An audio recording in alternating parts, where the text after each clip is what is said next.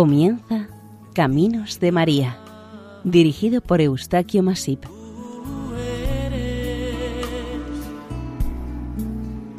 Entre todas las mujeres. Bienvenidos sean a Caminos de María, un programa realizado por el equipo de Radio María Nuestra Señora del Lledó de Castellón. A continuación les ofrecemos el capítulo dedicado a Nuestra Señora de San Lucas, venerada en la ciudad italiana de Bolonia.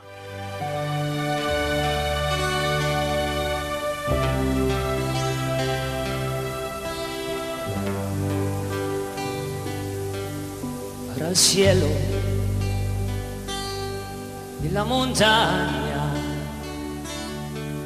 para el río y el valle, para mi pueblo, mi país,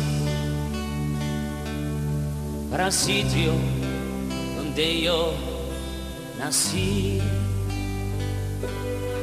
para mi madre y mi padre, para mis hermanas y mis hermanos, para mis amigos para mí, para los que tanto amo yo.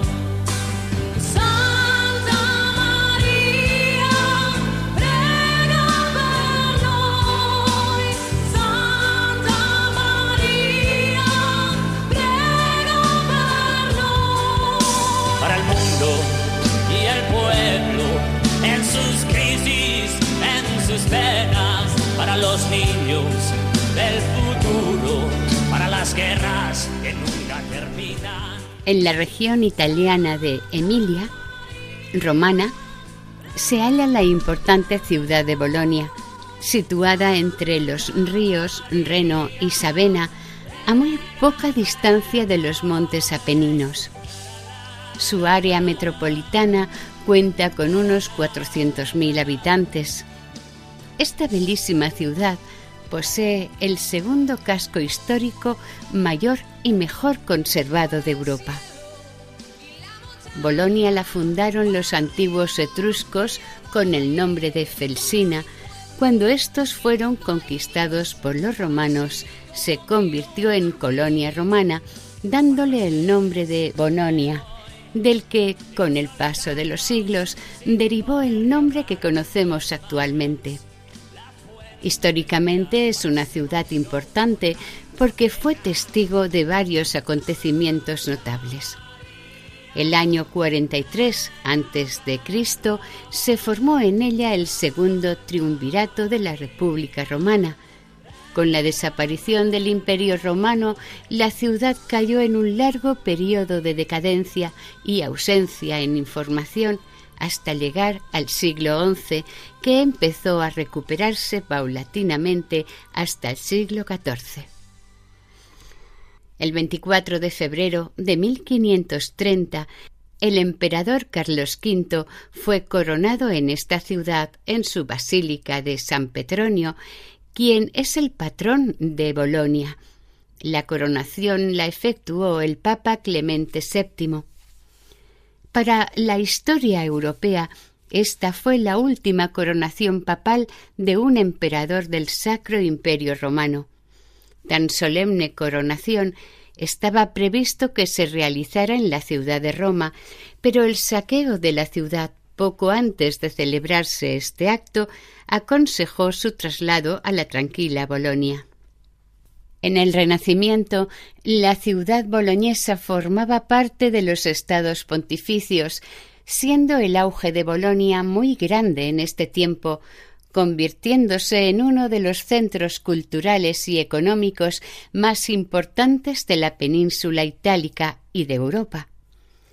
Su universidad, fundada en el año 1088, ha sido y es una de las más conocidas y prestigiosas del continente europeo. En ella estudió una numerosa cantidad de notables e influyentes personajes que destacaron en todas las ramas del saber, de la política y de la religión de Europa. Santo Domingo de Guzmán, fundador de la Orden de los Predicadores, popularmente dominicos, falleció en esta ciudad el año 1221. Una vez situados en el lugar donde nace y se desarrolla esta advocación mariana, entramos en la historia de Nuestra Señora de San Luca. En primer lugar, exponer que la imagen de la Virgen de San Luca es un icono supuestamente oriental de origen incierto. Representa a una Virgen con el Niño Jesús, según la clásica iconografía ortodoxa, perteneciendo al tipo de odegetria, es decir, aquella que muestra el camino, o lo que vendría a ser lo mismo, Virgen de los viajeros. Por lo que dicen los historiadores, este icono podría estar datado en el siglo XI o a principios del XII, aunque su estilo es oriental, parece atribuírsele a un autor occidental con una influyente tendencia a la iconografía bizantina, como también lo son otras imágenes de este tiempo en el resto del continente. Las dimensiones de este icono son 66 por 57 centímetros y tiene un espesor de casi dos centímetros. Está realizado con una adecuada combinación de témpera y pan de plata. Ambos fueron aplicados sobre una tabla central de madera de álamo a la que se le añadieron para completarla otras dos tablas superiores de madera de olmo y de castaño. Según la iconografía, la imagen de esta advocación mariana está representada de medio busto. La Virgen tiene al niño Jesús sobre su alda izquierda, quien con dos dedos de su manita derecha parece bendecir a los fieles que lo observan y con la izquierda parece sostener un rollo de pergamino. La madre con la mano izquierda sostiene al niño y con la mano derecha abierta protege y muestra a su hijo al mundo. Nuestra Señora viste un gran manto azul verdoso que la cubre de arriba abajo desde la cabeza con una destacada franja plateada de unos cuatro centímetros de ancha, decorada con motivos florales, que se cruza sobre su pecho en forma de aspa. En algunas partes de la imagen de la Virgen, rostro y manos asoman unas enaguas rojizas del mismo color que la túnica que viste el Hijo, el Niño Jesús. Las dos imágenes, madre e hijo, se nos presentan, comparándolas entre ellas, un poco desproporcionadas. La cara del niño es demasiado pequeña respecto de la cara de la madre, y su cara se parece más a la de un adulto. En el fondo del cuadro se adivinan unas filas de hojitas de hiedra insertas unas con las otras e intercaladas de perlitas. Difuminadas por el tiempo, pueden percibirse dos aureolas alrededor de las cabezas del niño y de la madre. La imagen original presenta la nariz de la Virgen recta, delgada y respingona en su base. Tiene boca de labios carnosos y su mirada es fija, escrutadora y enigmática. Por los estudios realizados a este icono, se nota que tuvo otra pintura anterior debajo de la actual. Como se ha dicho, es una obra de estilo bizantino muy similar a otras copias realizadas de la Virgen María de Santa Sofía en Estambul. Probablemente fueron realizadas todas entre los siglos X y XI. El uso del color azulado o índigo que se observa en el icono para los expertos podría indicar que se pintó o realizó en Asia Menor y no en Italia.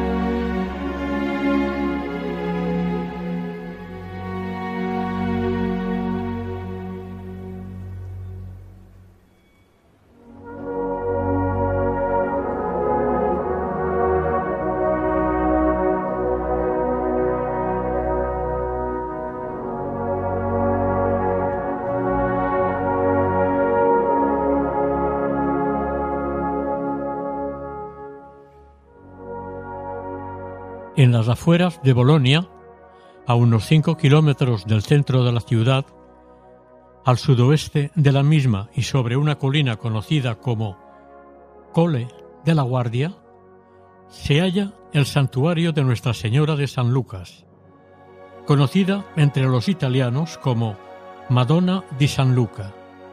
Esta colina, de 300 metros de altura sobre el nivel del mar, está cubierta parcialmente por un bosque. A este santuario se llega pasando por la monumental puerta de Zaragoza y se sigue el camino que conduce hasta el templo mariano. La historia de este santuario está totalmente ligada a un icono de la Virgen María de estilo oriental y que con el paso del tiempo y la afluencia de los fieles se ha convertido este santo lugar en un concurrido centro de peregrinación. Al llegar, ver y descubrir este santuario, de estilo predominantemente barroco, llama la atención la variada distribución de todas las partes que lo componen.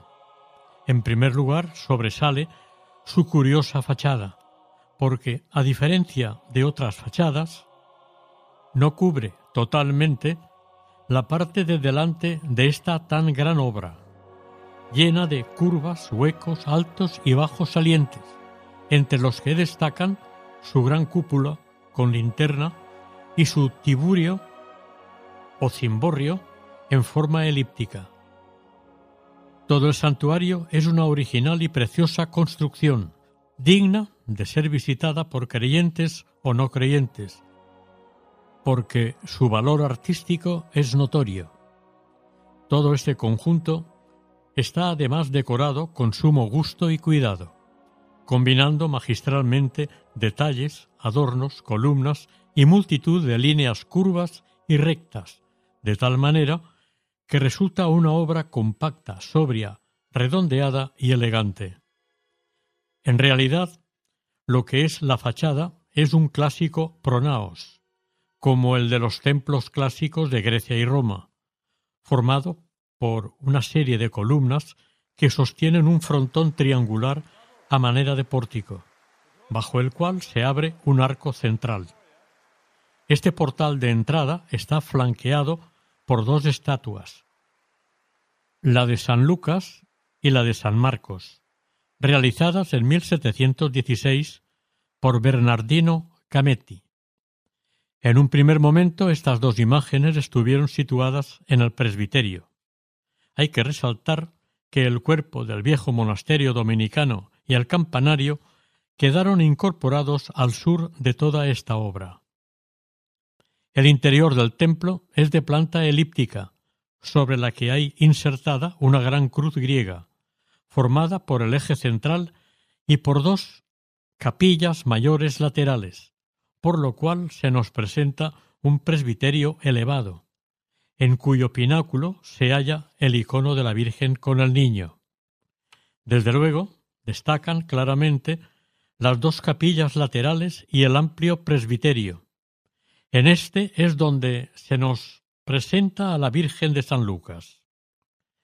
Algunas de las obras destacables que se pueden contemplar en los retablos de su interior citaremos la Encarnación de la Virgen de Donato Creti en la segunda capilla de la derecha, la Virgen y San Petronio de Bolonia en la segunda capilla a la izquierda, la Madonna del Rosario de Guido Reni en la tercera capilla de la derecha.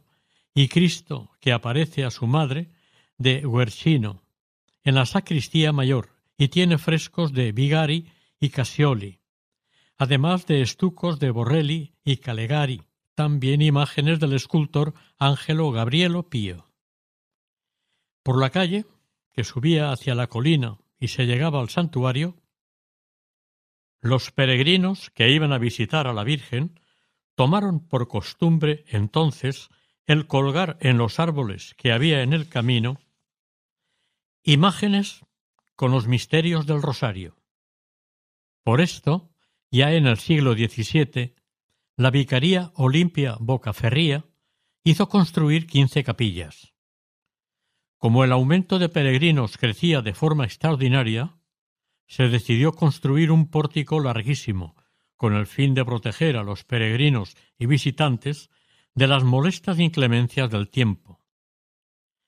El primer proyecto de construcción no pudo llevarse a cabo por la escasez de presupuesto, pero en la segunda parte de este mismo siglo, un grupo de particulares, entre los que estaban don Ludovico Cenaroli, capellán del Hospital de Peregrinos de San Biagio, y el marqués Giorlamo Albergati, miembro de Santa María de la Morte. Se creó una comisión para la colecta de los fondos necesarios con el fin de construir el oportuno pórtico. En su construcción participaron muchos ciudadanos de todos los niveles sociales y todas las edades, movidos por la devoción a su Virgen María, en esta ciudad y alrededores. La obra del pórtico duró desde 1674, cuando se empezó, hasta finalizarla en 1793, bajo la dirección de varios arquitectos. Este larguísimo pórtico consta de 666 arcos y 15 capillas. Tiene una longitud de 3,96 kilómetros. Con toda probabilidad es el pórtico más largo del mundo. Para algunos de sus observadores, tiene un importante significado simbólico, aduciendo que no es casual el que tenga el número de arcos como el extraño número del Apocalipsis, el 666, por el cual es simbolizado el demonio, o la serpiente, el pórtico serpenteante. Termina con sus varias curvas, a los pies del santuario mariano, la casa de la vida, como siendo derrotado finalmente por la Virgen María, aplastándole esta la cabeza bajo su poderoso talón virginal.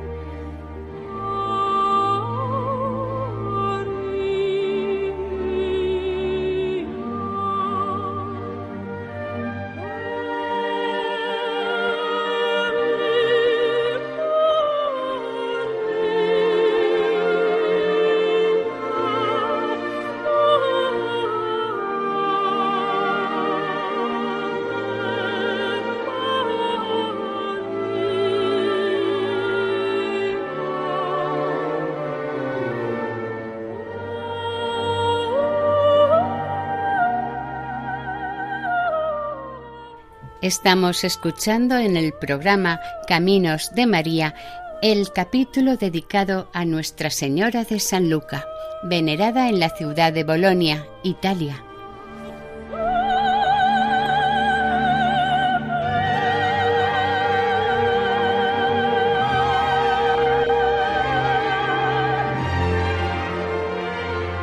Se sabe que existe una leyenda conocida como leyenda de Teocle, en la que se afirma que en este lugar se apareció la Virgen María con su hijo en brazos y fue hallada por un peregrino entregado al estudio de la fe y el peregrinaje durante el siglo XV.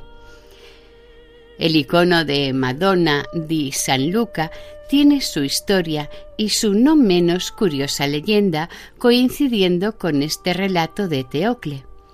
El icono, verdaderamente documentado en el siglo XV, representa a la Virgen María con el niño y fue presentado por un jurisconsulto boloñés de nombre Graciolo Acarisi. Este señor narra una historia sobre un peregrino ermitaño griego que, habiendo estado en peregrinaje a Constantinopla, algún sacerdote ortodoxo de la Basílica de Santa Sofía le entregó una bella obra pictórica atribuida al evangelista San Lucas para que lo llevase al monte de la guarda según una nota que llevaba el mismo cuadro. En busca de este desconocido monte, el eremita se dirigió hacia Italia.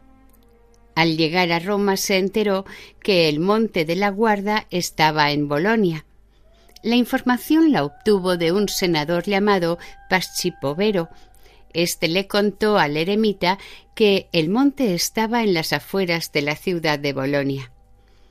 El eremita se dirigió a la ciudad emiliana llevando consigo el cuadro de la Virgen. A su llegada a Bolonia tuvo muy buena acogida por las autoridades locales y el cuadro de la Virgen ese mismo día fue llevado en procesión hasta lo alto del monte de la Guarda. A medida que pasaba el tiempo, la estancia del icono en el monte de la Guardia iba enriqueciéndose con detalles de carácter fantástico y de ciertas suposiciones milagrosas de algunos cronistas. En 1539, el cronista Leandro Alberti mandó publicar la croniqueta de la gloriosa Madonna di San Luca del Monte de la Guardia di Bologna, donde suponía como fecha de llegada del icono el año 1160. Quinientos años más tarde, el fraile Tommaso Ferrari añadió que el icono fue recibido y llevado al monte por el obispo boloñés Gerardo Grassi. Pero un tal Carlo Antonio Baroni quizás hizo y presentó un documento falso en el que se narra que en fecha del 8 de marzo del año 1160 el icono se entregó por parte del obispo Getzi a dos hermanas, Azzolina y Beatrice, hijas de Ramberto Getzi, las cuales fundaron una ermita en 1143 sobre la colina de la Guardia. En realidad la ermita fue una cabaña y una pequeña capilla dedicada a San Lucas. Este falso documento también da el nombre del eremita peregrino Teocle Cammia. Los documentos que se consideraron verdaderos fueron los que nos hablan de una figura femenina que aparece en el siglo XII. Se trata de Angélica Bonfantini, que era hija de Caicle di Bonfantini y de Bologna di Gerardo Getzi, que, tal como aparece en el documento con fecha de 30 de julio de 1192, decidió vivir como eremita sobre el monte de la Guardia, con el buen fin de construir en este lugar un oratorio y una iglesia.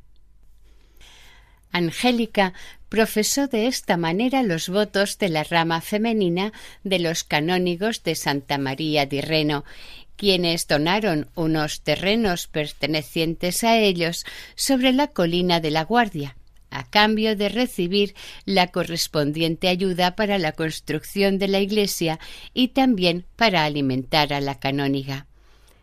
No obstante, los canónigos se reservaban el usufructo y los ingresos de los bienes cedidos, además de los que se consiguieran con las aportaciones de los fieles. Un año más tarde, en 1193, Angélica llamó la atención del Papa Celestino III por su injusta situación de entregar gran parte de lo recaudado. Entonces, el Papa firmó un documento el 24 de agosto de este mismo año por el cual ordenó al obispo de Bolonia, Gerardo de Gisla, que pusiera la primera piedra de la que sería la primera iglesia a construir sobre el monte de la Guardia, cuya obra sería llevada directamente desde Roma y bendecida por el mismo pontífice. La primera piedra fue puesta en su lugar el 25 de mayo de 1194. Una vez fue construido el primer santuario, pronto se convirtió en lugar de peregrinación con tanto éxito y concurrencia que despertó cierto recelo entre Angélica y el clero de Santa María di Reno. Esta situación se produjo por la interpretación jurídica del acto de donación en 1192. Por su parte, los canónigos decían que Angélica, como canóniga, debería estar bajo su congregación, renunciar a sus derechos relativos a la comunidad eremítica, además de las ofrendas y donaciones que se hicieren a la comunidad, y la iglesia de Santa María de la Guarda debería entregarla a los canónigos. Ante esta situación, Angélica se puso a reivindicar los derechos, incluyendo los económicos, que se había reservado en el acto de donación. Las discusiones y enfrentamientos obligaron a Angélica a pedir la mediación del Santo Padre y en siete ocasiones se dirigió al Papa pidiendo su intervención en el caso para que se resolviera el problema de la mejor y más conveniente manera posible. Ahí, en la Eucaristía, está tu presencia, Señor. Ahí, en la Eucaristía, está la prueba de que tú vives Cristo.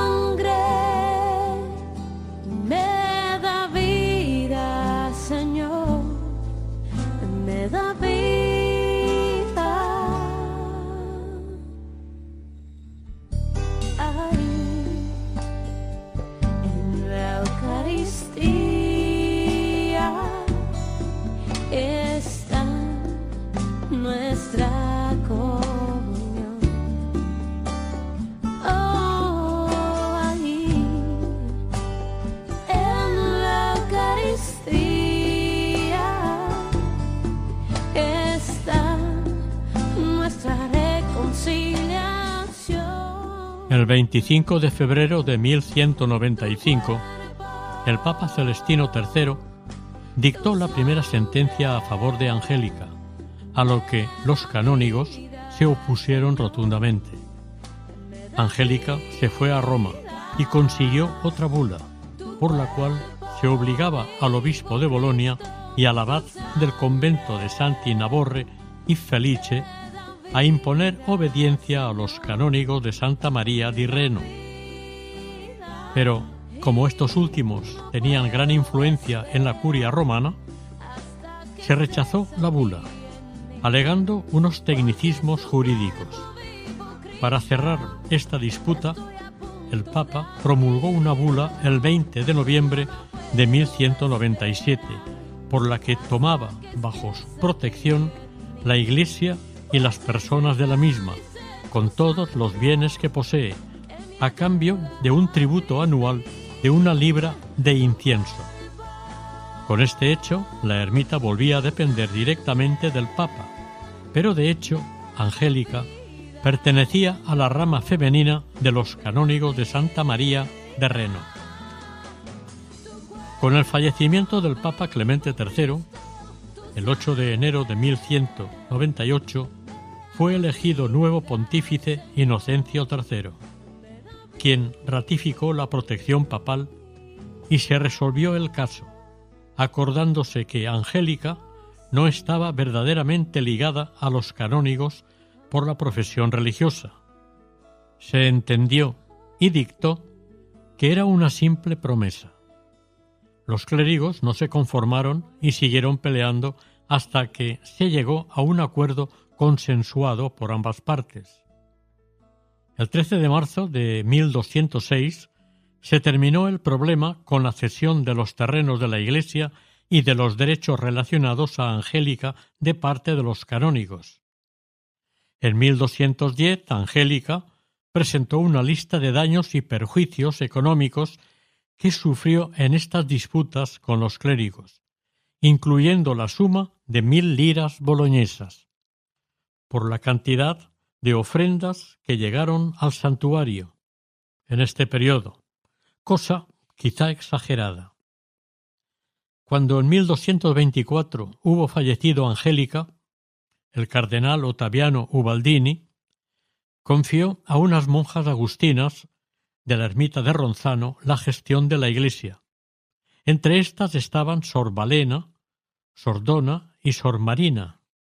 Estas religiosas consiguieron del Papa Alejandro IV separar la ermita o santuario del obispo de Bolonia, lo cual supuso una nueva contienda iniciada por esta causa en 1271, pero no dio ningún resultado. Por deseo del cardenal latino, en 1278 las monjas agustinas fueron afiliadas a la orden dominica y en 1290 les fue permitido a las monjas construir fuera de la puerta de Zaragoza, donde actualmente se halla la iglesia de San Giuseppe, un nuevo monasterio dedicado a San Matías, que fue destruido en 1357 y reedificado dentro de la ciudad en 1376. Las dos comunidades religiosas eran gobernadas por una vicaría ayudada por nueve hermanas, las cuales se rotaban cada dos años. Debido a que el monasterio de San Matías prosperara grandemente, el Papa Eugenio IV ordenó el 3 de marzo de 1438 que Santa María de la Guardia quedase subordinada al monasterio de San Matías. Pasaron unos cuantos años de decadencia, debido a las inestabilidades políticas de Bolonia y por encontrarse el santuario alejado de la ciudad. Pero no tardó en conocer un nuevo período de prosperidad, gracias al inicio de un creciente peregrinaje debido a que se dio el conocido milagro de la lluvia. Ocurrió aquel milagro de la lluvia el 5 de julio de 1433. Era en aquel momento obispo de esta diócesis el beato Nicolo Albergati, y aquella primavera fue excepcionalmente lluviosa. Por este motivo, llevaron en procesión por la ciudad el icono de la Virgen de San Lucas para que dejase ya de llover, porque las abundantes lluvias primaverales amenazaban con dañar las cosechas de todo el año. Para evitar tanto mal y la probable carestía por causa de las lluvias, el jurisconsulto Graciolo Acarisi, autor de la leyenda sobre la llegada a Bolonia de la imagen mariana, promovió el descenso del icono de la Virgen con el niño desde la colina para que pasara por las calles de la ciudad, para implorarle la gracia de que parasen las dañinas lluvias. De alguna manera, imitaron a los florentinos que dirigían sus ruegos a Santa María del Impruneta, otra imagen mariana cuya autoría también se le atribuye a San Lucas. Cuando el icono de la Virgen entró en Bolonia, las lluvias cesaron al momento. En agradecimiento de este milagro, el pueblo boloñés organizó una gran fiesta con una procesión de tres días de duración por la ciudad. Terminada la fiesta y la procesión, se acompañó a la imagen de la Virgen hasta su santuario de la colina. Por decisiva votación de los ciudadanos boloñeses, se acordó desde entonces celebrar anualmente y para siempre unas populares fiestas en honor a Nuestra Señora de San Lucas. En el año 1603, la imagen de la Virgen de San Lucas fue coronada por el arzobispo Alfonso Paleotti Desde 1625, este precioso icono está recubierto por una lámina de plata que deja al descubierto solamente los rostros de la Virgen y del Niño. Es una obra de Jean Jacobs de Bruselas.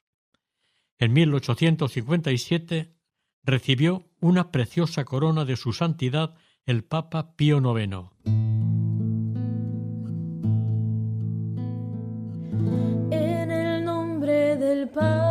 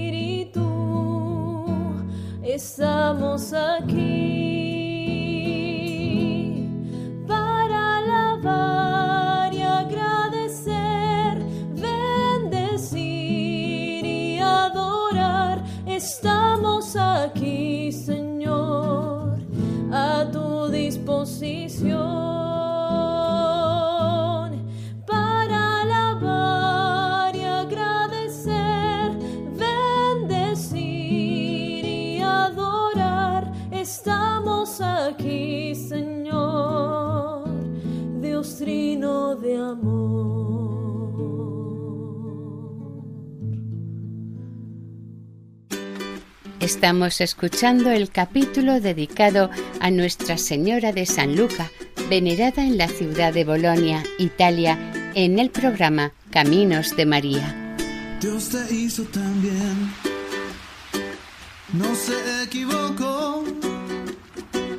Eres solo el reflejo de un trabajo bien hecho, un retrato de amor. Entre 1603 y 1623, la capilla mayor del templo fue ampliada y entre 1609 y 1616 el campanario fue reconstruido. El legado pontificio Lázaro Pallavicini legó a esta iglesia su testamento y con esta donación, en 1609, se inició una nueva construcción con una ampliación adicional de la iglesia y añadiendo cuatro capillas laterales.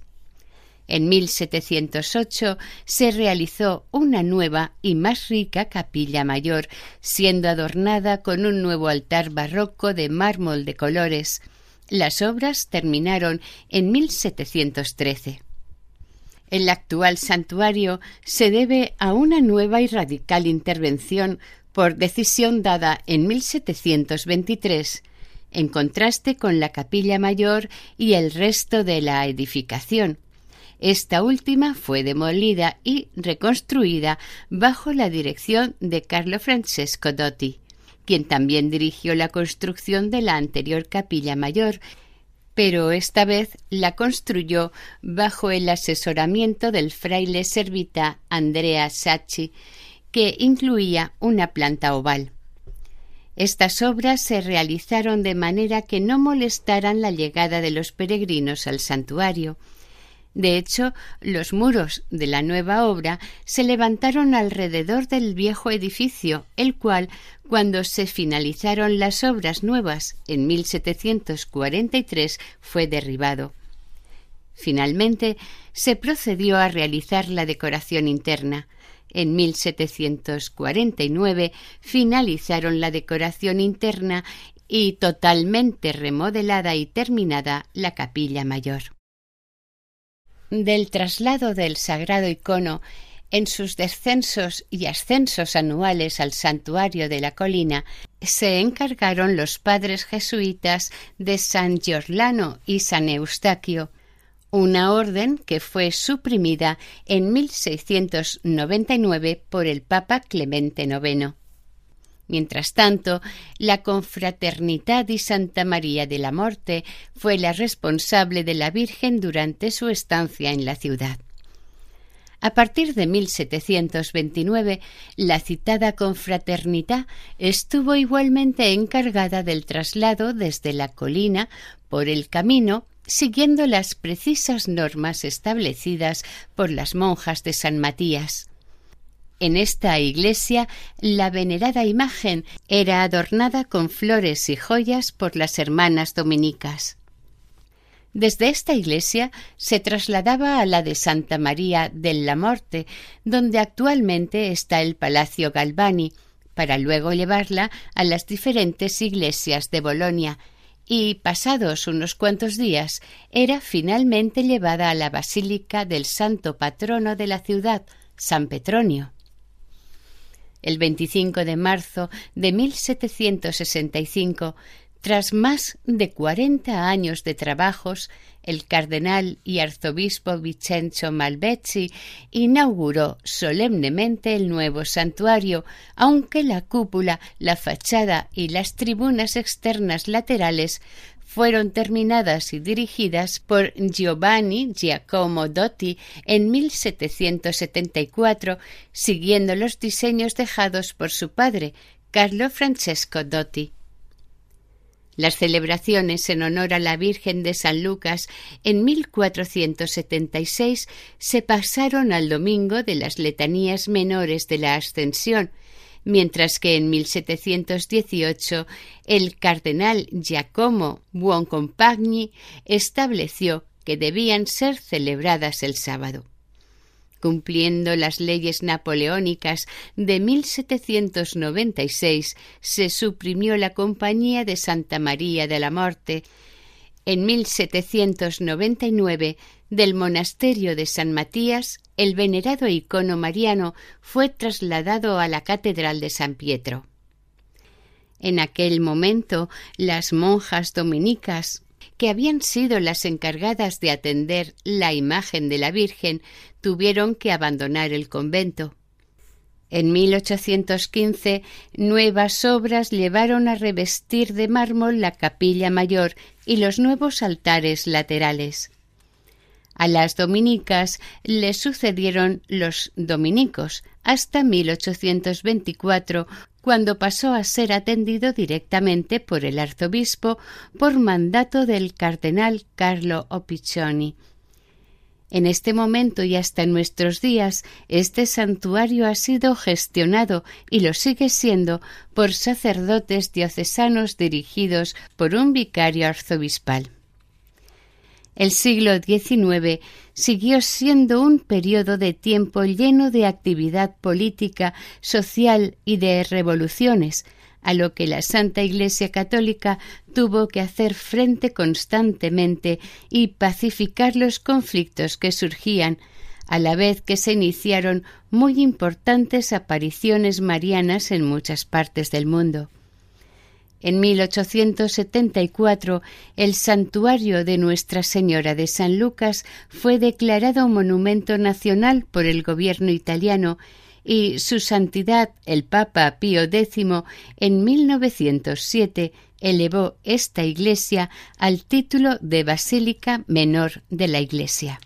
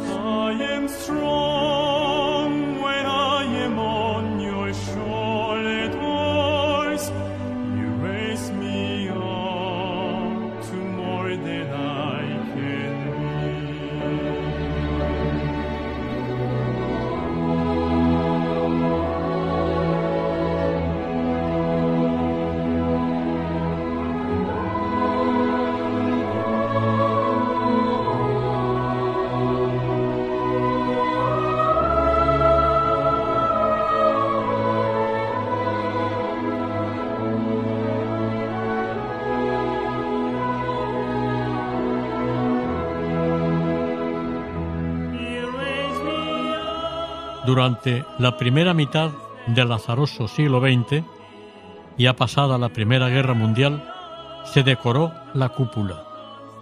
La plaza de delante del santuario fue reformada y embellecida por expreso deseo del cardenal Giovanni Battista Nasali Rocca.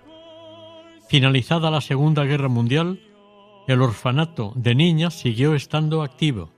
Primero estuvo en unas estancias debajo del santuario y más tarde fue trasladado a un nuevo edificio en el largo pórtico, conocido todavía como de las huerfanitas.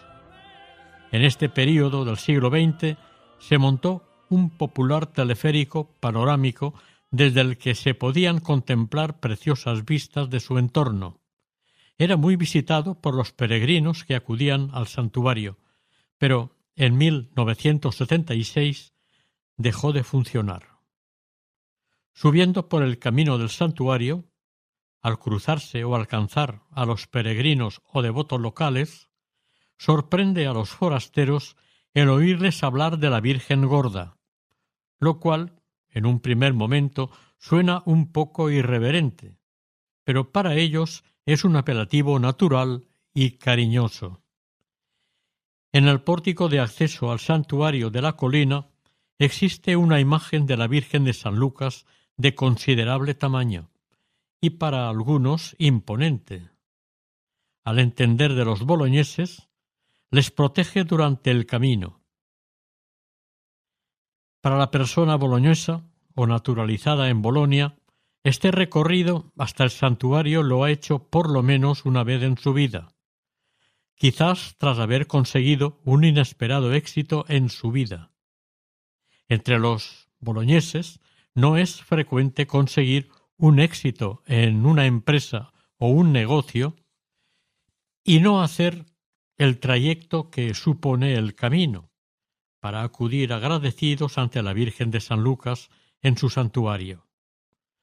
Por lo que respecta a los milagros de gran trascendencia atribuidos a esta imagen de la Virgen, no parecen constar a lo largo de los siglos, pero, según la devoción de sus fieles devotos, para ellos los milagros se han sucedido diariamente.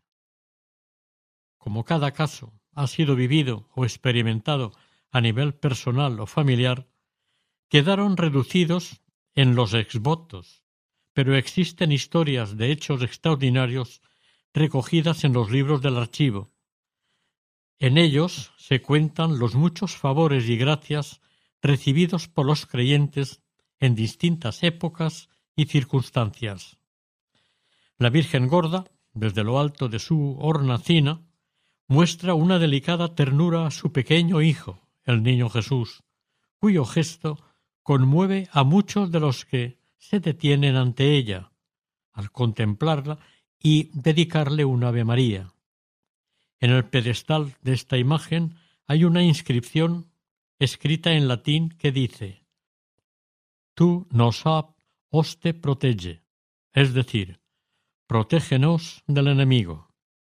Esta advocación de la Virgen María, debidamente invocada y respetada, es muy propicia para guiar nuestros pasos hacia toda meta de la vida cristiana.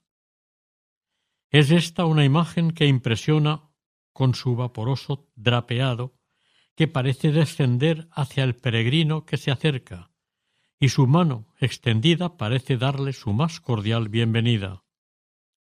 Al mirarla, el viajero no deja de percibir su dulce y afectuosa mirada, a la cual sigue hasta bajar su cara para seguir por el camino.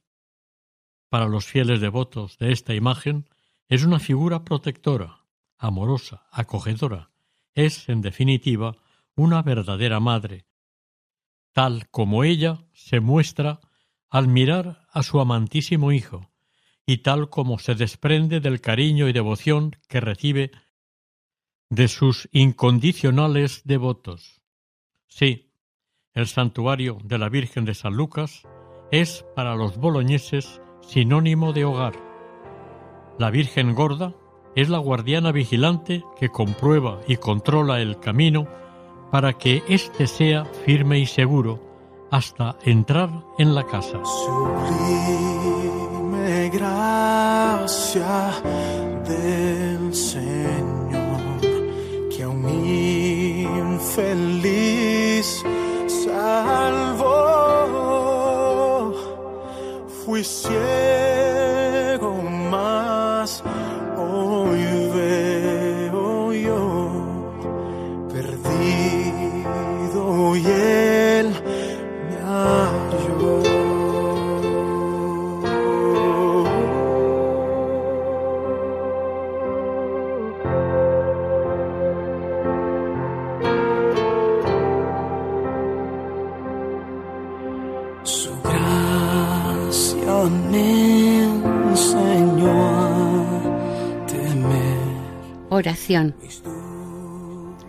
Amantísima Santa María de San Lucas, contigo voy, Virgen pura, en tu poder voy confiado, pues yendo de ti amparado, mi alma volverá segura.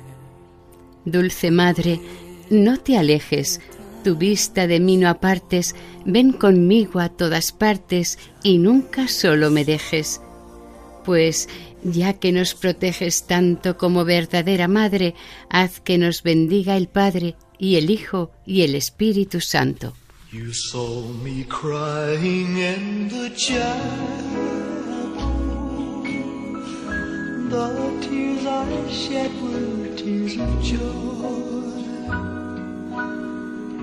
I know the of.